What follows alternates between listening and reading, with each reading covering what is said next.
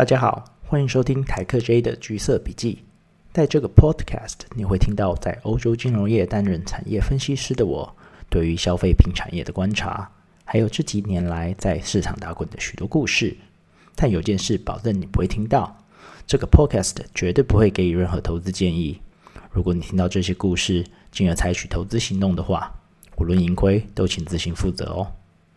如果想要看到更多我分享的东西，欢迎你到 Facebook 搜寻台客 J。大家好，那这个礼拜我想谈一下一篇我在呃商业周刊台湾商业周刊看到一篇非常有趣的文章。那标题是这样哦，就是杠上比尔盖茨，马斯克还加码狂逼，企业 ESG 根本是魔鬼的化身。那这大概有一部分是因为。我们知道马斯克最近就是要买 Twitter 嘛，那他已经差不多就是 Twitter 也同意卖给他，那就是看能不能真的买下来，还要有一些问题，regulator 什么之类的。然后，而且其实马斯克还在那篇文章写说，马斯克在四月三日还还 tweet 说：“哦，我越来越相信企业的 ESG 根本是魔鬼的化身。”那为什么他会这样讲呢？其实就有一部分是因为他就说：“哦。”特斯拉是电动车嘛，就是电动车的领头，那带领全球汽车业朝向就是减碳的部分。那而且他还卖碳权，就是他每年卖碳权可以还赚到一十四点六亿的美金，相当于百分之三的营收。所以他其实有一点觉得说，特斯拉应该某一些部分来讲，它的 ESG 的评比应该要很好，但是实际上来说，好像并没有那么的好。所以特斯拉的 ESG 评比跟其他车厂比起来，好像没有特别好，这可能是他就批评 ESG 的原因之一。然后那个啊文章还有一部分呢是讲，就是呃，Elon Musk 跟 Bill Gates 的谈话哈，就是他问说 Bill Gates 你还有放空特斯拉的股票呢？那 Bill Gates 跟他讲说，对我还有放空我的股票，但是我还想还是想跟你谈一下，就是气候变迁的问题这样子。那所以。听到这样，那 Elon Musk 可能就是非常不爽，所以大概就是有这样的一个文章出来。那我们都知道，就是如果你有大概在关注一些啊投资方面消息的话，我们都可以看到，就是 ESG 在投资部分最近实在是非常的火红哈。打开你基本上每天都会看到相关的新闻消息。那到底什么是 ESG？我们可以来谈一下，就变成说，一是环境，就是 environment，那它可能包含我们常最常看到的是所谓的减碳、近零，啊，或者是我们所谓的减塑、减少塑胶用量，甚至还有更广泛的谈到水资源，或者是生物多样性，所谓的 biodiversity 等等。那 S 就是社会 social。那举凡像是消费者权益、劳工权益，或者像是社会影响等等哦。那所谓的 G 就是 governance，就是公司治理。那我们可能会谈到，比如说管理阶层啊、董监的薪酬啊、股权结构等等哦。那为什么 ESG 很重要？其实就是大部分的现在投资人都会看这件事嘛。但是问题是。你听完什么是 ESG 之后，其实你会不会发现一件事，就是其实 ESG 这三个因子彼此相互的联动性，其实不一定会太大。就比如说一间公司，它可能在一，也就是在环境很好，比如说它可能嗯排放近零很好，但是它可能 S 就比较差，比如说它可能是个惯老板剥削劳工之类的哈。所以这其实他们两边就是这三个因子的相互联动性可能没有那么好。所以，当你把这三个东西绑在一起，出了一个 ESG 评比的时候啊，其实你会很难看得出一个公司在 ESG 各单项的表现。那为什么？既然大家都知道，诶，好像这个评比不是，就是好像有一点点问题。那为什么大家还会这么在意看这个 ESG 评比？那主要是因为现在大家都知道，投资人会看，比如说大家都会。在意你的 ESG 的表现嘛？那大家就会看你这个公司的 ESG 的评比，而且还有一个也很重要的事，就是当你有一个东西有量化的时候呢，其实是比较容易比较的。比如说你要比较 A 公司跟 B S B 公司的 ESG 表现的话，那当然你可以做一个很全面性的评估，但是如果你没有那么多时间或没有那么多呃精力的时候，其实有一些，比如说评比公司帮你出评比机构帮你出的评比，那有一些量化的东西，对投资人来讲是相对来说比较容易去做比较的哦。但是我们来看这些 ESG 评比，真的能够反映出公司的表现吗？那我自己觉得是也不是哦。那我因为是主要那篇文章讲到特斯拉嘛，那我就找了两家，就是市场上目前。应该算是最多人用的两家 ESG 评比公司，一家是 Sustainalytics，然后一家是 MSCI 哈。然后我们来看一下特斯拉跟其他传统车厂的评比。那 Sustainalytics 它叫 ESG Risk Score，那这个这个分数是越低越好。所以我们看到特斯拉它的分数是二十八点五，然后其实跟所谓的福斯二十九点八，丰田二十八点九。福特三十点零其实差不多啦，就是它跟这三家传统车厂差不多。但是如果你讲到另外两家德国车厂，比如说像宾士是二十二点八，B N W 是二三点八，所以你可以看宾宾士跟 B N W 的 E S G 的分数在 Sustainalytics 里面其实是要比特斯拉好的哈。那我们来看 MSCI 的话，它其实就是个 rating 哈，它就是比较像信用平等一样，它有从呃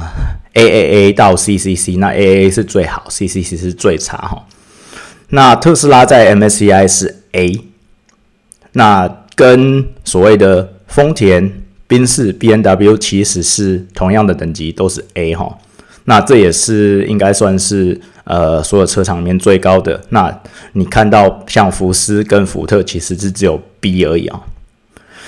那其实看完这两个评比，两个两个机构的评比，你就会觉得，哎，好像蛮奇怪，为什么同样的公司，然后两边评比为什么会差那么多？就是比如说，你看 Sustainalytics 的话，特斯拉其实跟福斯跟福特一样，但是在 MSCI 的话，特斯拉其实要比福斯还有福特要好上一截哈。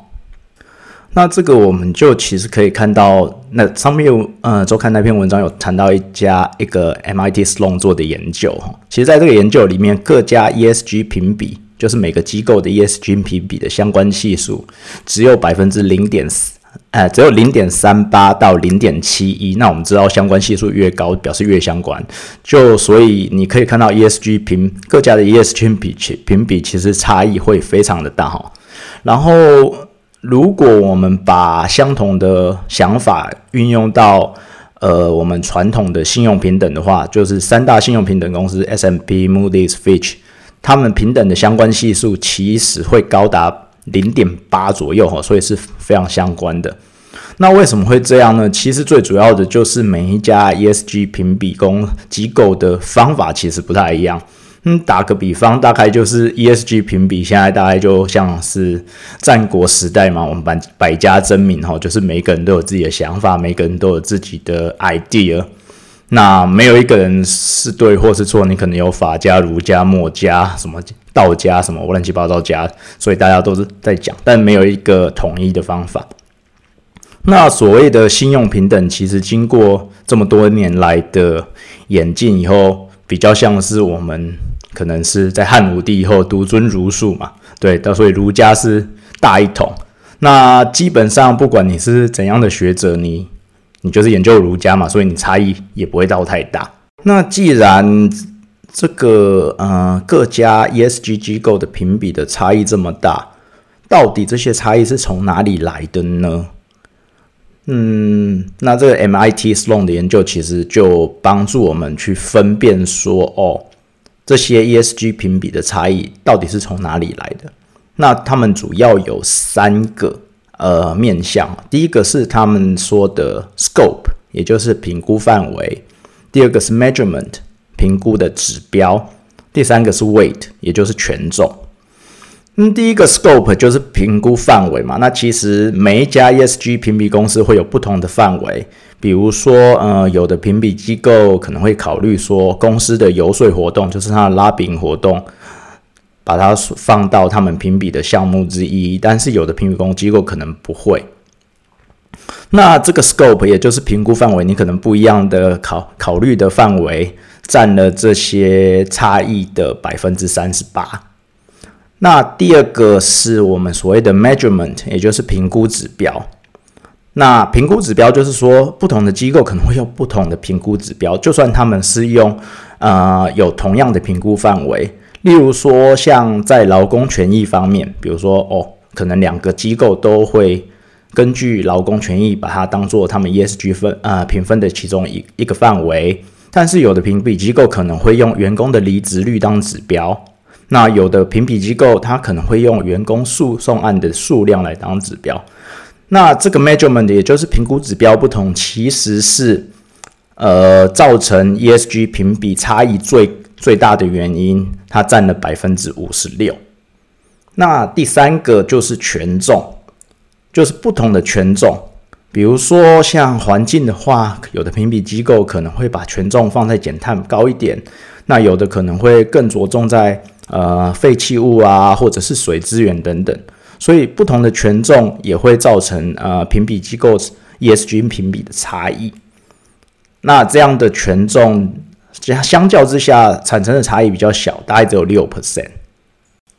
啊，可是我想听到这里，大家应该已经很头晕了。所以简单来说呢，就是因为各家 ESG 评比机构的评比方法都不相同，跟我们所谓传统的信用平等。公司机构方法都很相似，是不一样的，所以每一家基本上它都他们自己所谓的自己的评比方式。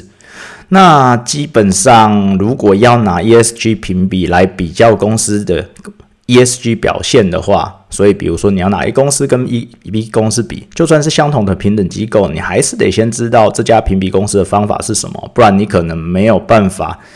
很容易的看到全貌。那更进一步的，如果你说我要拿不同评比的机构的 ESG 评比来互相比较的话，基本上因为方法可能非常的不一样，所以你根本就是拿苹果去比橘子哦，就是完全行不通的。嗯，其实这也就是为什么 ESG 评比这么复杂，然后而且也目前来讲就是蛮让人诟病的原因。那其实对于投资人来讲也是个很头大的议题嘛，因为。就是我们刚刚讲的嘛，投资人会希望有一些可以量化的标准，比如说像我们来看信用平等的话，其实就很容易嘛，你就通常你就大概知道，比如说呃一个 A 的呃信用平等 A 的公司，它的呃违约的几率一定就正常来说一定就比信用平等呃 Triple B 的几率要低嘛。但是在 ESG 评比的这个部分来讲，就没有办法这样子去看，所以，呃，不少的监管单位也想要提出呃更统一、更 standardized 的揭露方法，让投资人可以更容易的来比较公司所谓的 ESG 的表现哈。那最近在欧洲就是蛮火热的所谓的 EU Taxonomy，其实就是这样时空下的产物，就是欧盟希望能够。让呃各公司在揭露方面更统一，这样才能够增进一下，增进各公司在比如说 sustainable 上面的比较比较性。我商业周刊的那篇文章其实还有一部分就是讲说比尔盖茨放空特斯拉这件事。那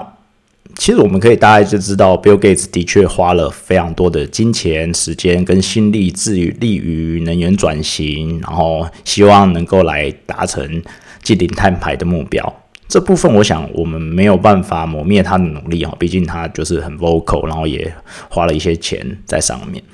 但是如果在他个人投资的部分，比如说他真的放空了特斯拉这个对于减碳很有贡献的公司，那这样有问题吗？我自己会认为啊，要看 Bill Gates 自己的投资策略哦。那我们大家都知道啊，投资要用组合看，所以如果我们来假设啦，如果 Bill Gates 空特斯拉赚到的钱，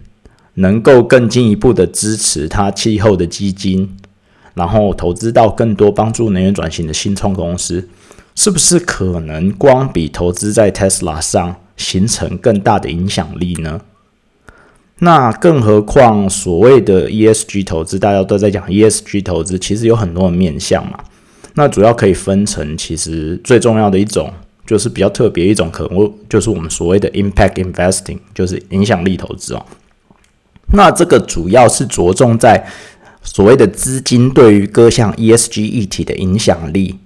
那报酬率反而不见得会是投资人最在意的事一件事。像是近年来很流行的绿色债券，其实就是这样的投资标的哦。但是如果只是谈到 ESG investing，就是 ESG 投资，说实话啦，到头来它还是个投资嘛，报酬率其实还是非常重要的一环。投资人主要是希望借由投资 ESG 表现较好的公司，那在获取报酬的同时，也能够对于社环境跟社会等议题做出贡献。那的确，特斯拉可能是。一个对于减碳非常有贡献的公司，因为它毕竟是产出电动车，是电动车的领头羊。但是，如果我们单就投资的面向来看，它是不是一个好的标的呢？那我想这个可能就是见仁见智了。那身为一个长期在 ESG 投资领域打滚的人，然后我也是一个等于是 ESG 投资的 believer 嘛。我自己看完这部呃这个文章的感觉感想就是，其实没什么太大变化啦。就 ESG 投资其实是件很难的一件事，那它绝对不是单单的你看 ESG 评比，然后算算分数就好的。身为投资人，那你真的只能呃不断更新的自己的知识，然后要持续的跟公司对话，因为这个东西其实。不不停的在改变嘛，比如说像这篇文章也讲到说，呃，很多投资公司其实已经把嗯武器就是 weapon，呃，不允许投资武器制造商，因为就是武器就是战争，战争会影响人的生命什么之类的。那但是我们也可以看到，最近乌克兰跟俄国的冲突的战争之后，很多人开始在反思说。投资武器公司是不是某一部分上对社会有一部分的注意呢？那我没有答案啊。其实就变成说，比如说你，如果你如果比如说乌克兰可能有更好的防御能力的话，会不会俄罗斯就会投鼠忌器，不敢这样子打下去？那这个我觉得其实就是因为不时代不同啊，社会变化不同，产生的不一样的思考。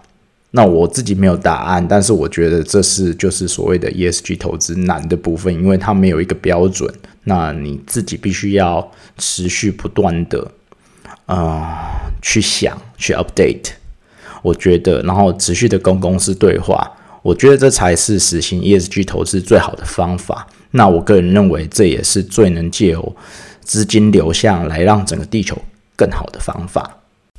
好，那我想我们今天就谈到这边。那相信大家可能对 ESG 投资都有很高的兴趣。那如果有什么问题，或者是有什么议题想要特别讨论的话，也欢迎你留言或者私讯，呃，个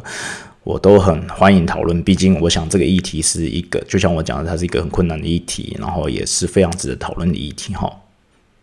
好，那我们今天就说到这里，下次再见喽。